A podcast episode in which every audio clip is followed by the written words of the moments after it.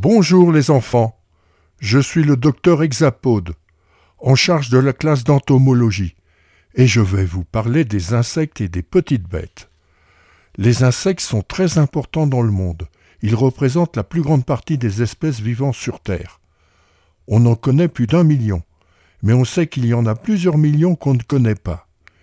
Il existe bien d'autres petites bêtes qui ne sont pas des insectes comme les araignées, les mille pattes, les escargots, les vers.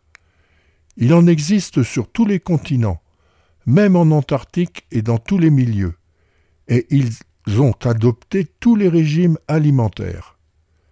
Et si tu regardes un peu autour de toi en te promenant, tu en découvriras déjà beaucoup. Papillons, criquets, coléoptères, libellules, araignées.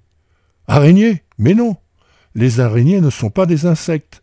Elles ont huit pattes et un corps divisé en deux parties. Les insectes ont six pattes et un corps divisé en trois parties, avec le plus souvent quatre ailes. Parfois, comme chez les coccinelles ou les sauterelles, les ailes du dessus sont dures et protègent celles du dessous qui leur permettent de voler.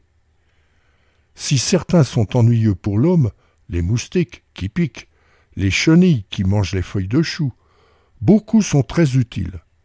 Ils ont tous leur rôle à jouer sur notre planète et beaucoup sont menacés par les insecticides. Alors, laisse-les tranquilles,